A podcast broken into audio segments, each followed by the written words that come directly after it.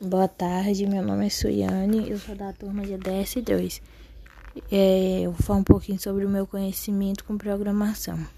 Eu já tinha uma ideia sobre programação, porque eu fiz o ensino médio, o curso técnico em informática no IFTM, e eu tinha matéria de LTP, algoritmo, essas coisas que é bem parecido um pouco.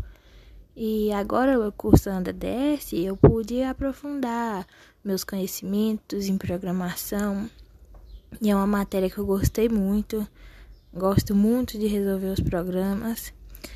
É uma pena que está sendo, sendo remoto, né, as aulas.